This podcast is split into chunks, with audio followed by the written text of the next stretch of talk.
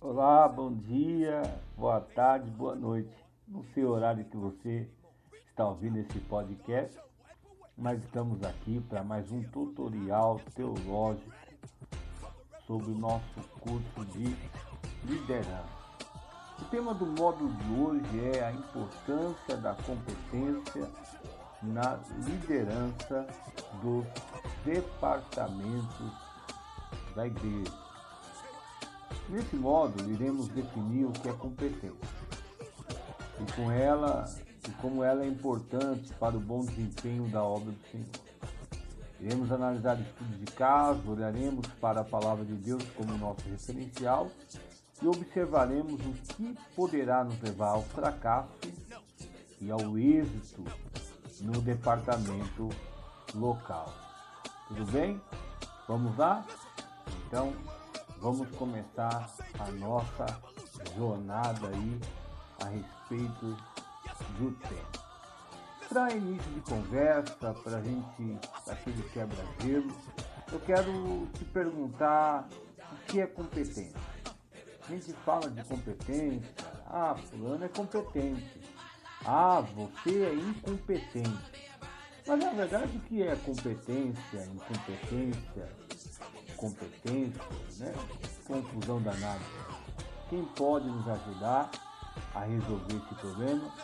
O dicionário da língua portuguesa. E o dicionário da língua portuguesa, eu peguei aqui um exemplar. Na verdade, eu peguei aqui um exemplar, algo mais prático, com o avanço, com o advento da internet. Você tem muito dicionário bom online. Então, eu peguei um online aqui e achei uma definição maravilhosa.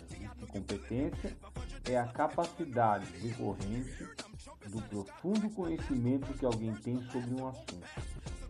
Observe que competência é a capacidade que alguém possui para desempenhar uma função oriunda de um conhecimento teórico.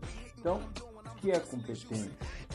Segundo o dicionário, é o, a, é o conhecimento, é a capacidade decorrente de um conhecimento profundo que alguém tem sobre um assunto. Muitas vezes eu assisto o Jornal da Cultura e eles levam lá dois especialistas, dois doutores de alguma faculdade, para falar sobre o assunto, para dar sua opinião sobre aquele assunto que está em voga. Tá? Então, por que elas chamam aqueles doutores, aqueles mestres? Porque eles são competentes para falar sobre o assunto. Tudo bem? Agora que já definimos o que é competência, vamos continuar. Então vamos lá. Então, recapitulando, competência tem a ver com conhecimento, aptidão para fazer algo. Observe que quando Salomão vai construir o templo, ele busca mão de obra especializada. Percebeu isso já? Quando Salomão ele vai construir o templo, ele não pega qualquer pessoa lá no meio do seu povo. Ele vai buscar uma mão de obra, ele importa a mão de obra para poder construir o templo. Já percebeu isso? Enquanto você medita, eu vou tomar aqui o fio do meu café. Olha só o que diz lá em 1 Reis, capítulo 5, versículo 6. Tomei o café e te ofereci, né? Mas também nem daria. Vamos lá? 1 Reis, capítulo 5, versículo 6. Porque bem sabes tu que entre nós não há ninguém que saiba cortar madeira como os sidônios. Meu, isso é fantástico. Ele reconheceu que no seu grupo, que no meio do seu povo, vamos dizer assim, que na sua igreja, não havia ninguém competente para desempenhar a função. Olha que coisa maravilhosa. A Bíblia é fantástica, não é? Ela é coisa boa. Ela nos ensina como fazer o serviço. Olha só agora aqui o que em 2 Crônicas, capítulo 2, versículo 7, capítulo 2, versículo 7, nós encontramos também é, uma frase de Salomão: Manda-me, pois agora um homem que saiba trabalhar em ouro, em prata, em bronze, em ferro, em obras de púrpura, de carmesim, de pano azul, que saiba fazer obras de entalhe, juntamente com os peritos que estão comigo em Judá e Jerusalém, os quais Davi, meu pai, empregou. Então, o que que Salomão está atrás?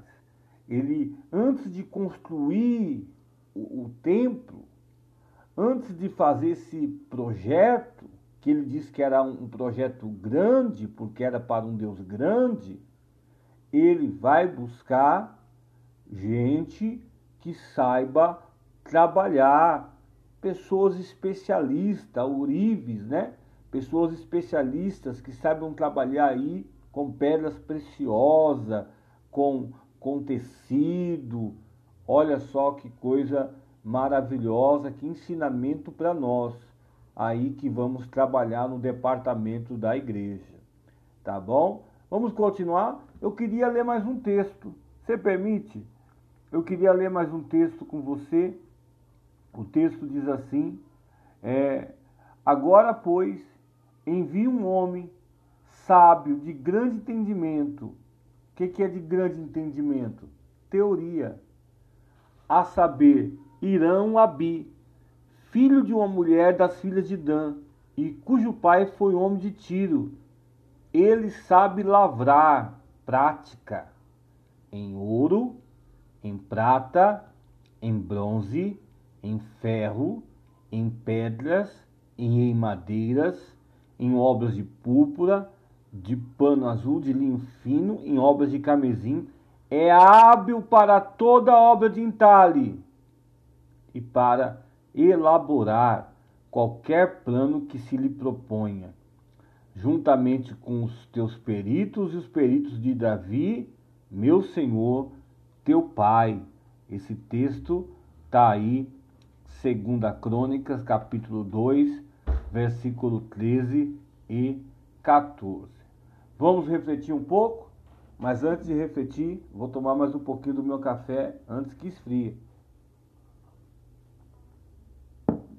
Salomão, olha só, para a gente refletir. Salomão buscou mão de obra especializada junto a Irão, rei de Tiro. Deixa eu te perguntar. Você acha que para fazer a obra de Deus precisamos de homens e mulheres que sejam peritos no que fazem? Ou lá no departamento nós podemos entregar a liderança do departamento a qualquer pessoa, a um leigo? O que, que você acha? Não responde para mim não. Pensa aí. Vamos aprofundar? Vamos lá, vamos aprofundar.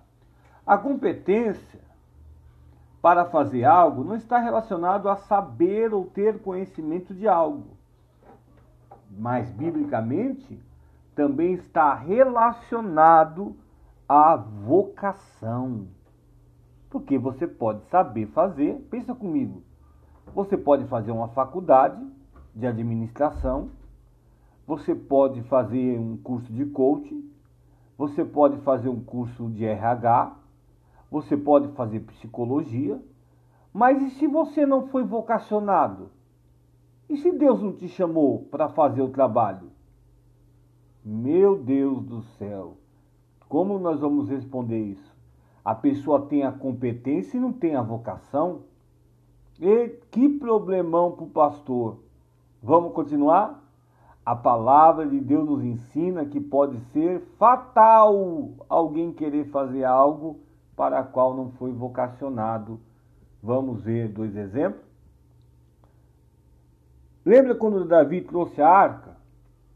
Davi, ao trazer a arca para Jerusalém, não faz conforme está escrito, mas colocou a arca sobre um carro novo, conforme podemos ver no texto. Diz assim o texto é, em 2 Samuel, capítulo 6, versículo 3.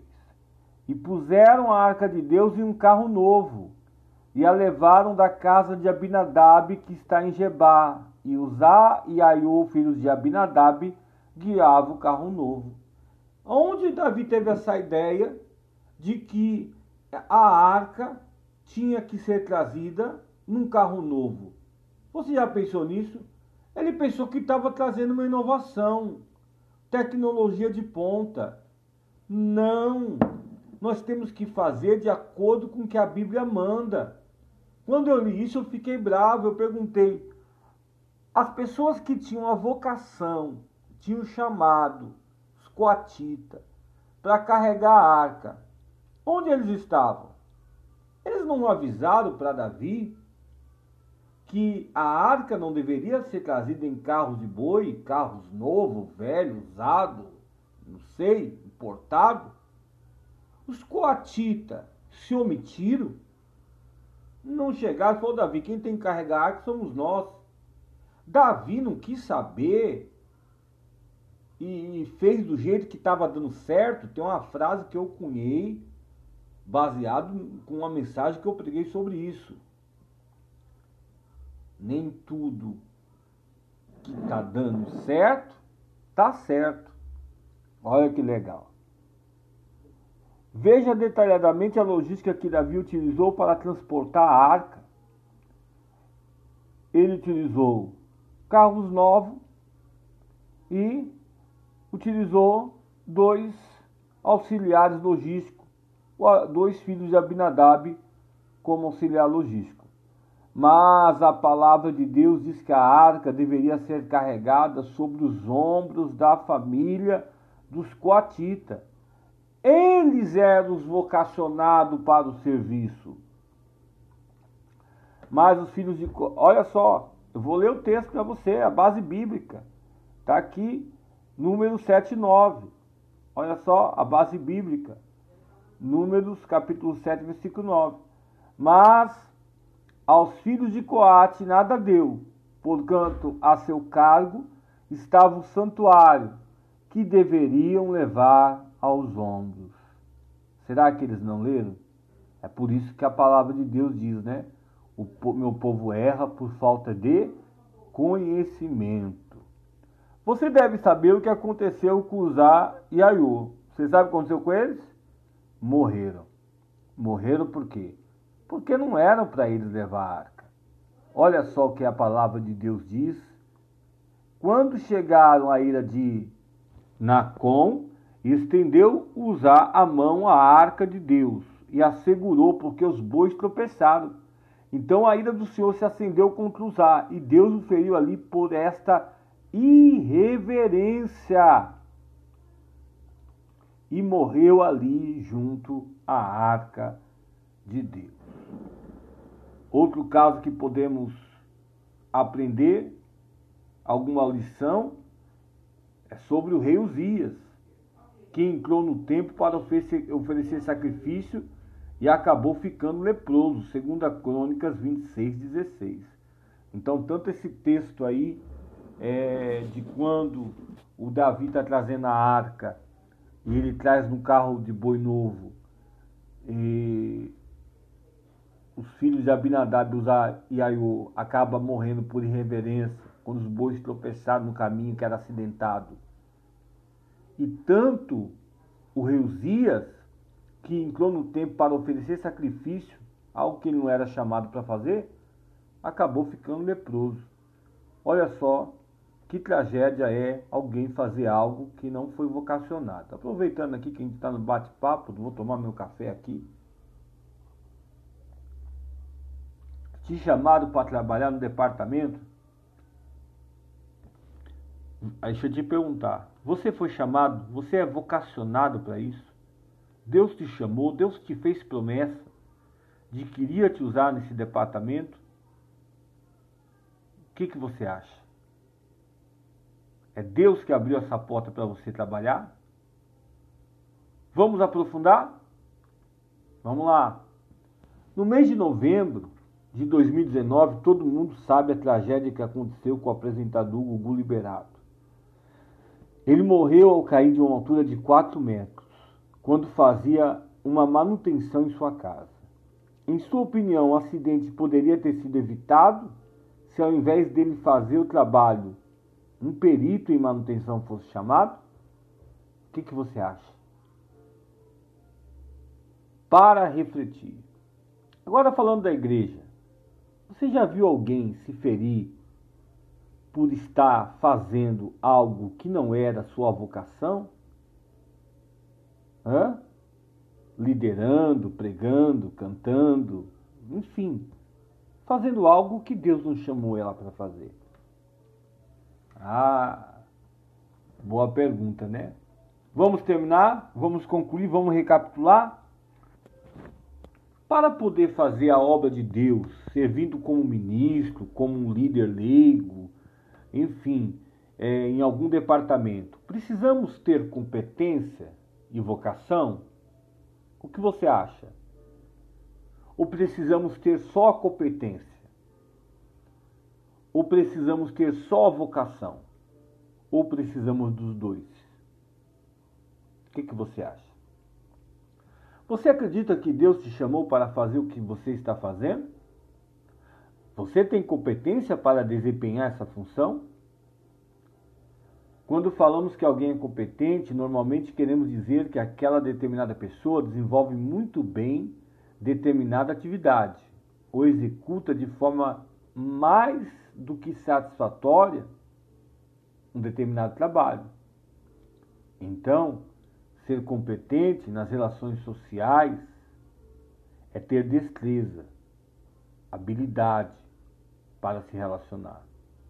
Podemos dizer que sim, e além do mais, podemos dizer que é possível aprender cada vez mais a respeito e aperfeiçoar progressivamente nossas competências. Tudo bem até aí? Um abraço, a paz do Senhor, até o próximo trabalho, até o nosso próximo tutorial teológico.